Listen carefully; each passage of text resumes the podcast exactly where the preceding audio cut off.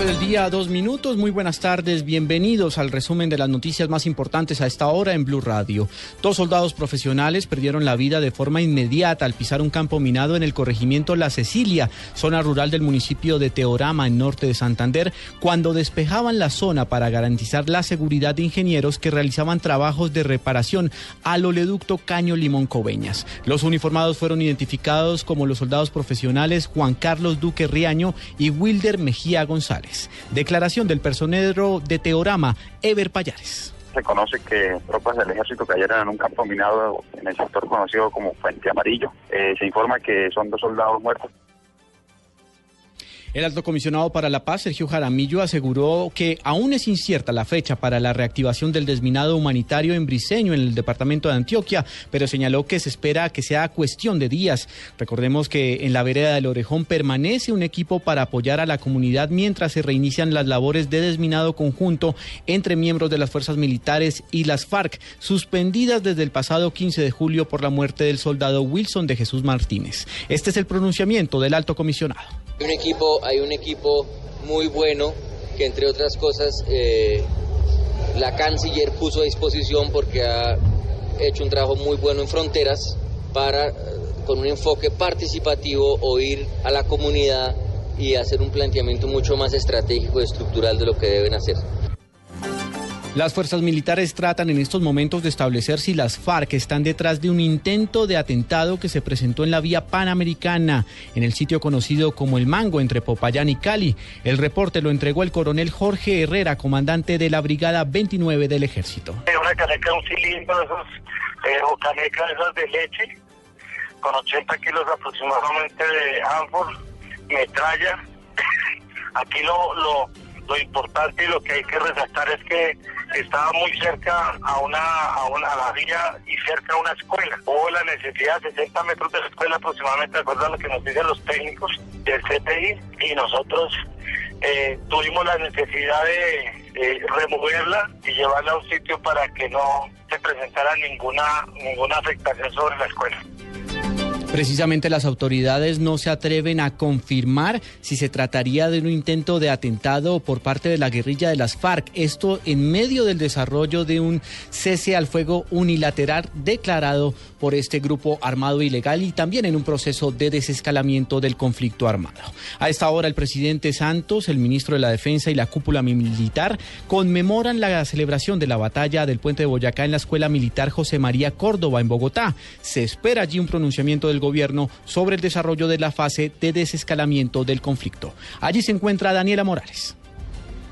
Juan Camilo, a esta hora avanza la ceremonia de los 196 años del Ejército Nacional. Durante este homenaje será además condecorado el cabo Edward Ávila, quien recordemos perdió sus dos piernas mientras adecuaba un parque en norte de Santander. El cabo ha dicho que lo que pasó no es un hecho para lamentar, es un sacrificio que dio para proteger al país. De todos los hombres que hemos salido, que hemos ofrendado una cuota de sacrificio por nuestra patria, todos tenemos el mismo pensamiento. Dimos lo mejor de nosotros y vamos a ver nuestra patria libre, grande, vamos a ver nuestro objetivo cumplido. La paz siempre así por eso luchamos. Confía fielmente en la paz, igual que el teniente Cristian Moscoso, que fue dejado en libertad después de haber sido secuestrado por las FARC. Dijo que se siente mejor de salud, sin embargo continúa hospitalizado, por lo que será trasladado después de la ceremonia de nuevo al hospital. Estaremos atentos, Juan Camilo, al pronunciamiento del ministro de la Defensa y al del presidente Juan Manuel Santos. Daniela Morales, Blue Radio. Daniela, gracias. En cualquier momento volveremos a la Escuela Militar José María Córdoba en Bogotá, de acuerdo al desarrollo que tenga el pronunciamiento del gobierno nacional. Y mientras el Ejecutivo defiende la labor de las fuerzas militares y el avance de las negociaciones de paz en La Habana, en las principales ciudades del país se adelantan concentraciones en protesta contra la política del presidente Santos. En Medellín, esta marcha tuvo como protagonista al expresidente Álvaro Uribe. Los detalles en la capital de Antioquia con Cristina Monsalve. Con la presencia del senador Álvaro Uribe Vélez y el acompañamiento de por lo menos 3.000 personas, se desarrolló en Medellín la marcha convocada a través de redes sociales para protestar contra el presidente Juan Manuel Santos y expresar solidaridad con la familia de los uniformados muertos en los últimos días. El expresidente Uribe insistió en que lo sucedido en Cesar y el Urabá antioqueño no fueron accidentes y que además no es posible verificar una tregua unilateral por parte de las FARC porque el grupo guerrillero sigue delinquiendo a través de las bandas criminales apunta, la autenticidad del audio, del video, todo apunta a que se fue la repetición de lo que ha venido ocurriendo en el país. Estos atentados de un terrorismo crecido. Verifiquen Urabá si allí delinquen conjuntamente una banda criminal y la FARC ¿Quién sabe que el delito fue de uno o de otro? Se tendría que concentrar FARC, someterse a una vigilancia. Álvaro Uribe fue enfático al afirmar que hasta que las FARC no se concentren no podrá haber certeza de un cumplimiento del cese el fuego, pues asegura que desde el 20 de julio que comenzó no ha cambiado nada en el país. En Medellín, Cristina Monsalve, Blue Radio. En Cali, la marcha contra el gobierno Santos fue multitudinaria y los asistentes cuestionaron duramente la falta de acción del jefe de Estado frente a la guerrilla de las FARC y el desarrollo que están teniendo las conversaciones de paz en La Habana. En la capital del Valle del Cauca, François Martínez. A esta hora concluye la marcha contra la gestión del gobierno de Juan Manuel Santos en la plazoleta de San Francisco en el centro de la ciudad. Aproximadamente 3.000 personas marcharon desde el Parque Las Banderas hasta la plazoleta de San Francisco, muchos con banderas, pancartas. La senadora Susana Correa del Centro Democrático encabezó esta manifestación. Eso es una iniciativa privada a la cual Centro Democrático se ha sumado. Es no seguir en este juego que tiene la guerrilla en el acuerdo de paz en La Habana, pero además no seguir permitiendo que Santos le siga mintiendo al pueblo colombiano. Eh, ayer ya tenemos otra muestra de mentiras cuando dice que el helicóptero tuvo un accidente y toda la gente del pueblo de alrededor están diciendo que hubo tiros y que el, helicóptero fue derribado. Con el lema No más FARC, los ciudadanos siguen concentrados aquí en el centro de la ciudad. Desde Cali, François Martínez, Blue Radio. Y en el departamento del Quindío, ¿cómo se vivió esta protesta en contra del gobierno de Juan Manuel Santos? Los detalles en la capital, en Armenia, Juan Pablo Díaz. Al menos 100 seguidores del movimiento Centro Democrático, en su mayoría miembros retirados de la Policía Nacional y el Ejército, protestaron contra el gobierno Santos y su política de paz. El mayor José Albey Rodríguez, retirado de la Policía Nacional, en Blue Radio. Una paz diáfana, transparente, con garantías a todos los colombianos para que no quedemos comprometidos en nuestra dignidad y en nuestro gobierno. Es una paz que a todos nos dé la seguridad de poder confiar en inversión, de poder confiar en seguridad, de poder confiar en desarrollo social. Eso es lo que estamos buscando. La jornada que se adelantó por una hora no registró alteraciones del orden público en la Plaza de Bolívar. Desde Armenia, Juan Pablo Díaz, Blue Radio.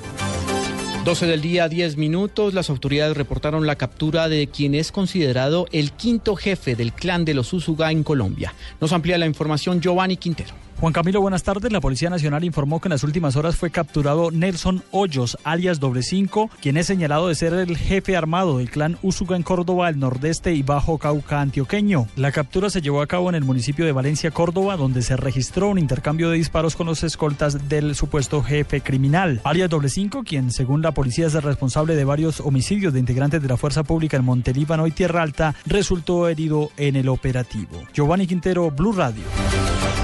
12 del día, 11 minutos. Denuncian la muerte de una menor de edad en Bogotá, al parecer por efectos nocivos de la vacuna contra el virus del papiloma humano. En diálogo con Blue Radio, Liz Pinilla, hermana de la joven, aseguró que tras aplicarse la vacuna, la menor empezó a sentir síntomas como parálisis en su cuerpo, lo que le ocasionó un paro cardiorrespiratorio.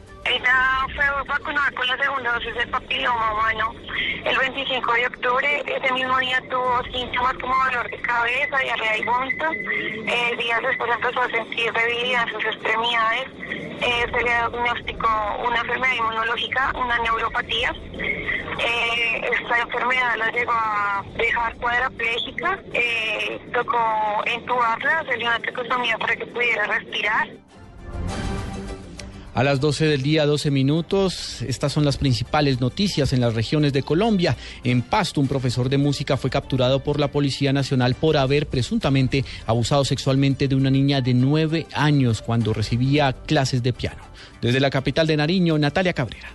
Según el padre de la menor de nueve años, la niña recibía clases en un establecimiento privado y hace unas semanas la niña dejó de asistir. Bueno, los hechos ocurren cuando eh, mi hija eh, tiene dudas de volver a asistir a sus clases de música y al hablar con ella de manera cercana me confiesa que ha venido siendo abusada en las últimas cuatro clases eh, de piano. La niña es llevada al hospital infantil, se hace los debidos procesos y se determina que hay un abuso eh, por parte del docente. De inmediato la denuncia fue puesta ante las autoridades y la menor fue llevada al hospital infantil de la ciudad. El coronel Jimmy Luna, subcomandante de la Policía Metropolitana, dijo que el hombre se encuentra tras las rejas. Un adulto mayor, una persona de 65 años de edad y quien obviamente es puesta a disposición de la autoridad competente en donde no se allana a los cargos por abuso abuso eh, sexual abusivo de menores de edad. Y es ahí en donde un juez de la República lo condena a una medida de aseguramiento intramuros. Aunque está a la espera de su sentencia, la Fiscalía pidió la máxima condena contra el docente que constantemente abusaba de la niña. Natalia Cabrera, Blue Radio.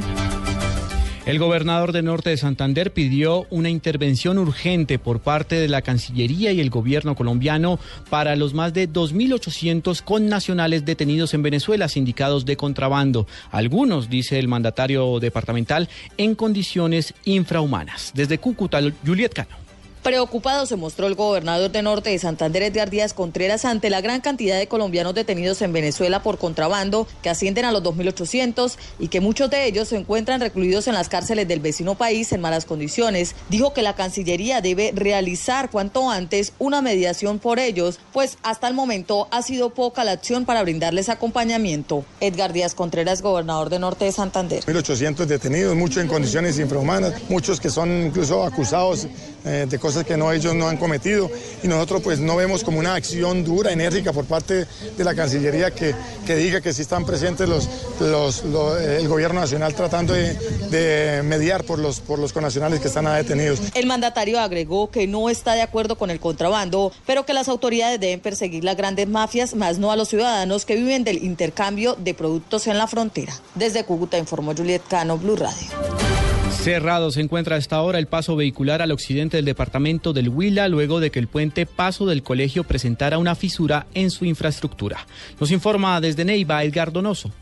El daño registrado en la infraestructura del puente que conduce al municipio de La Plata en el Huila y otros municipios aledaños mantiene limitados a sus habitantes. Ingeniero Oscar Manrique, director de Invías Huila. El puente paso del colegio sufrió un daño en su estructura. Se decidió cerrar para todo tipo de vehículos. Nosotros iniciamos los trabajos en la, eh, antenoche y el día de ayer también estuvimos trabajando y esperamos abrir ah, para tránsito para todo tipo de tránsito vehicular en horas de la tarde. Pensamos que entre 2 y 3 de la tarde ya está nuevamente servicio puente colegio. Según las comunidades, son varias ocasiones en las que se han presentado daños en el puente, por lo cual piden una solución pronta y definitiva en cuanto al tema por parte del gobierno nacional. En Neiva, Edgar Donoso, Blue Radio.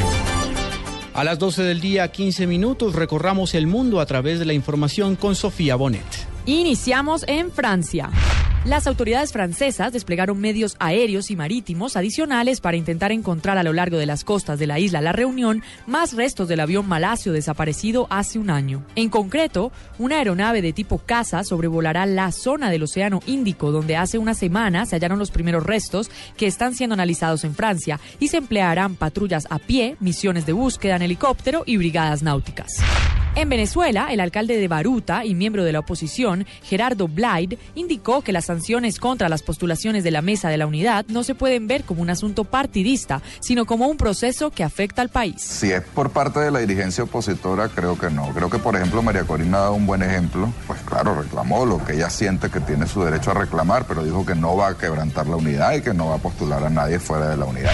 El Papa Francisco lamentó las persecuciones a las minorías religiosas en Oriente Medio y defendió el diálogo y el respeto por las diferentes identidades culturales para resolverlos. Son due parole all'inizio delle domande.